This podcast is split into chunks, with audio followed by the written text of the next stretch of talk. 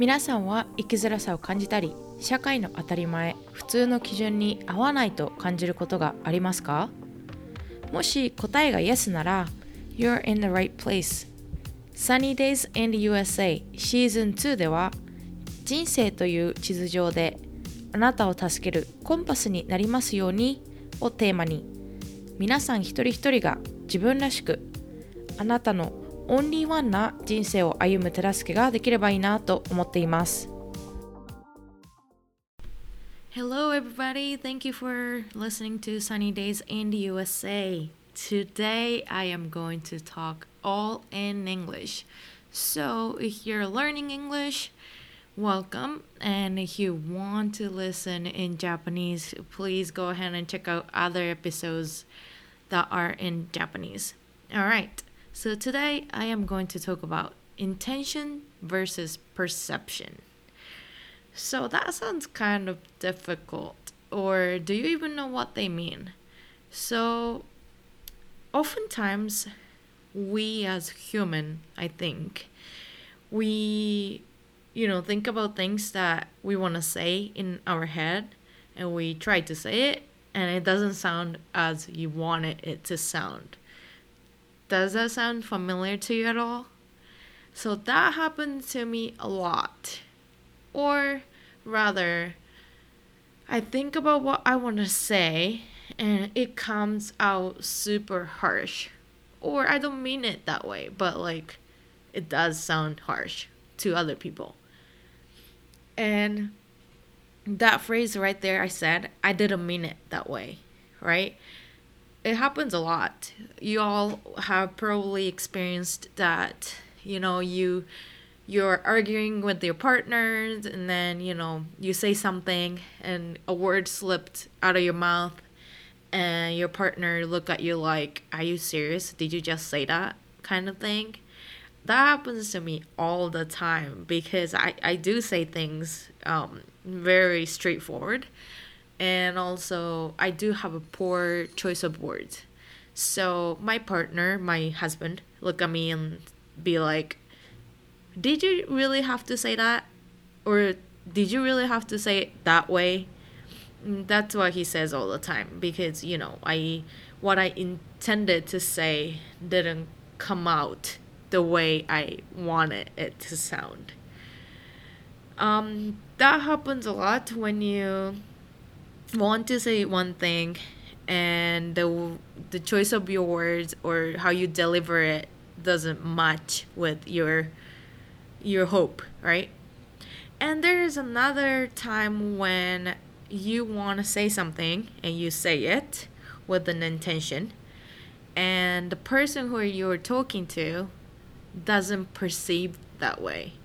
So I want to convey a message A and to the person I was talking to, it sounded like message B, if that makes sense. So there is always a mismatch between you and the person you're speaking to. And that is okay, that's normal.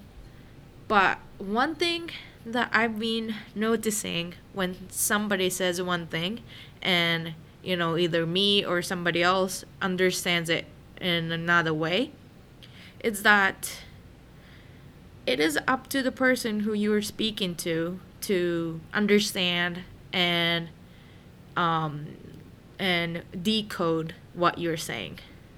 Okay, let me say that again. So, once a message comes out of your mouth, it is gonna be up to the person who you're, who you are speaking to to decode and perceive your message. So it doesn't matter if you you mean it in one way if the person who you're, you're speaking to took it another way because it's up to them to understand what you mean.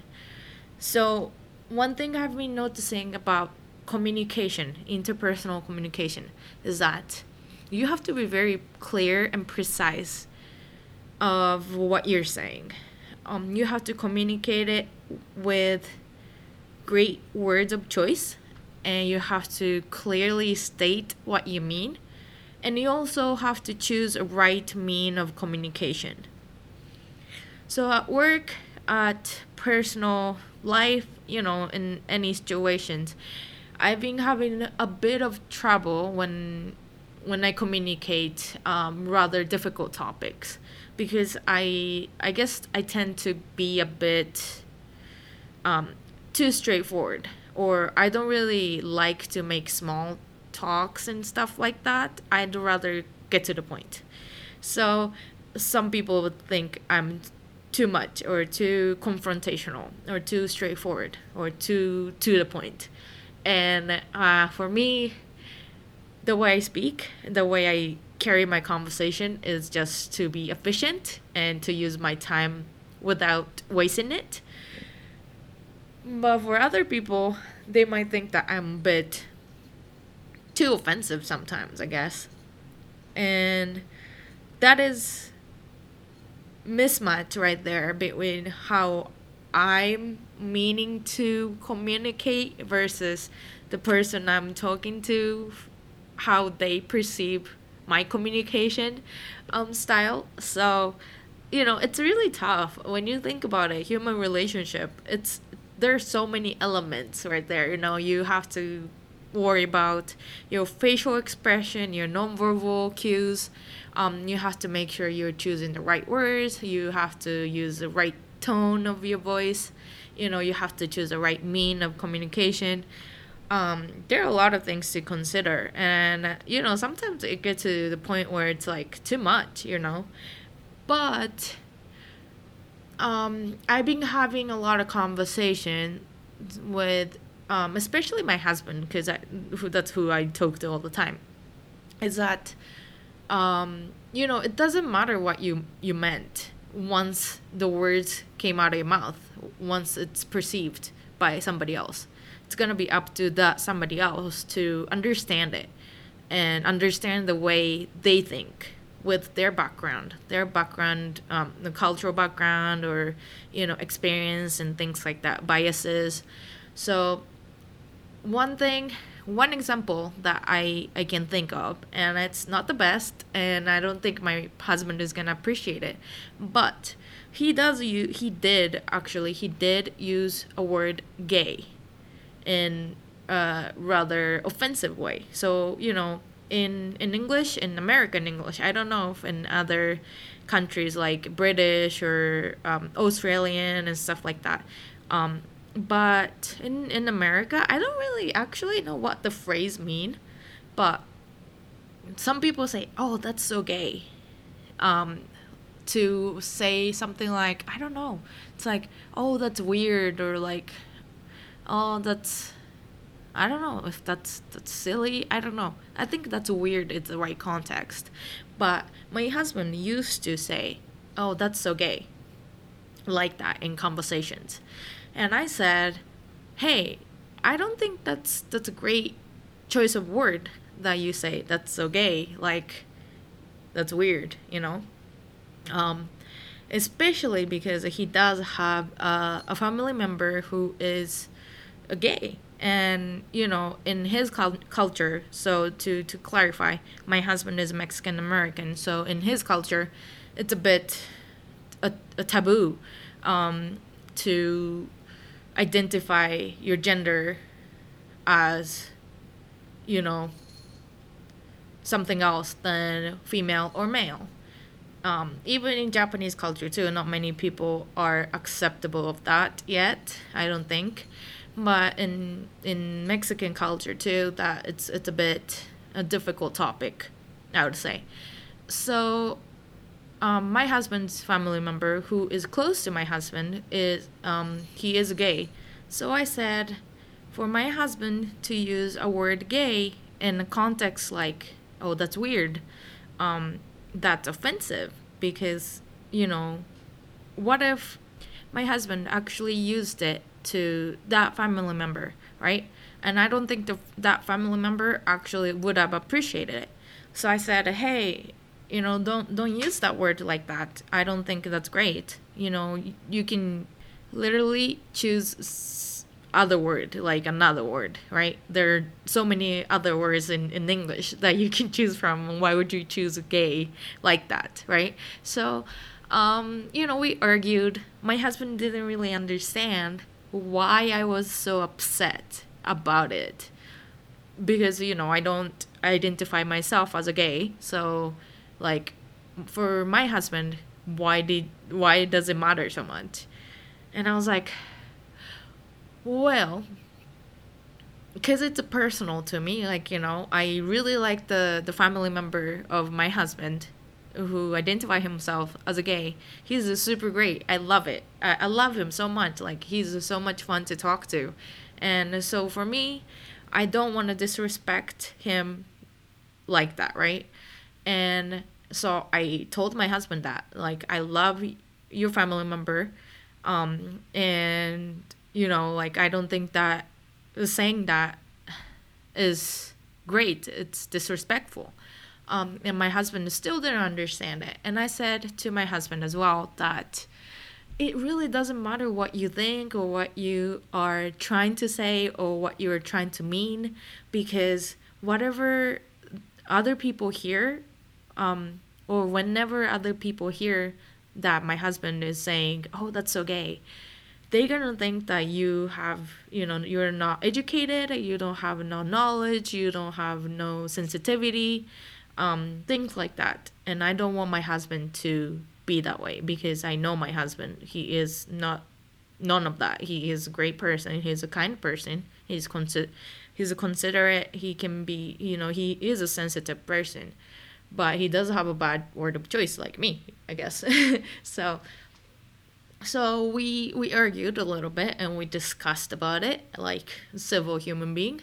And you know we were like my husband came to a conclusion that okay you know i'm not gonna use it like that anymore because you know it is personal to me too and i was like all right that's great so from that example of our conversation which i don't think my husband appreciates it that i shared it but is that you know, it doesn't matter. It really doesn't matter what you think or what you were trying to say, right? Like once the the phrase or word or sentences came out of your mouth, it's gonna be up to other people who are listening to it to interpret and think the person you are, right? Like I could be saying anything I want. You know, all the racial slurs I want. Or I can say any message i can convey any message in a way that's so offensive to anybody right um you know it's going to be up to the other people who are listening to to me and decide what kind of person i am and what kind of ideology i have and things like that so you have to be really careful of um you know the communication tool that you're using, communication style that you're choosing. So I think one thing you always want to keep in mind is your intention doesn't matter when it's perceived in a wrong way. You can try to make excuses, you can try to explain yourself as much as possible. But once your message is conveyed to another person, it's going to be up to that person to perceive and interpret what you meant. So there could be a mismatch between you and the person who you're talking to. Um, and that's normal. That's very natural. That's why you have to make sure that you're choosing right tone of voice, voice, right words, of choice um, right mean of communication. What I mean by that is that you can call, you can email, you can text, you can FaceTime, you can Zoom, whatever. But, you know, if you tend to have miscommunication when you're texting or emailing, maybe it's because you're writing, the communication in writing is not that great. So maybe you have to call. Maybe you have to do a Zoom Zoom meeting, right? I tend to read between lines in email communication. Um, I interpret things a little bit different, I think. So I always take it too personal. Or like I think that the person who I'm talking to is mad at me or something like that. So I try to go into their office and talk to them in person, even though um, you know it could be a waste of time for them. But for me, I just need to clarify a little bit. Um, and I know that sometimes my writing can be a bit um, too too simple. I don't practice my empathy as much, I guess, in writing. So I try to I try to talk in in person or try to call and stuff like that. Um, you know, and sometimes I have to sit. I have to sleep on it. I can't just reply right away, um, because when I'm upset or mad, um, I tend to speak my mind, and it it never ends up well. So I usually sleep on it, think about it, and I usually reply next day to whoever I'm talking to because I don't want to um, convey my message in wrong tone or wrong um, words wording, and that the person who I'm I'm speaking to perceive me as a negative person. So that's that. But I think, you know, as you talk to other people, as you increase your communication, um, you always encounter those issues between um, what you mean versus what they thought you mean. So I think that's a very um, valuable lesson for every everybody, um, including myself, to understand that there could be a mismatch and that's okay. You just have to make sure you use right tools to communicate and you also might have to explain yourself a little bit better. So that's that. Thank you so much for listening to my english episode. Um, it's been a long time since i did it so i was a bit nervous but um, a person who um, who actually listened to my episode in English thought um, told me that when I'm speaking in English, I sound a bit more excited or like I don't know happy. So I was like, great, that's awesome. So yeah, I guess um, I guess I like speaking in English sometimes. Um, so yeah, thank you so much for listening. Uh, sunny days in the USA. Um, I hope your day becomes a sunny day as well. Bye.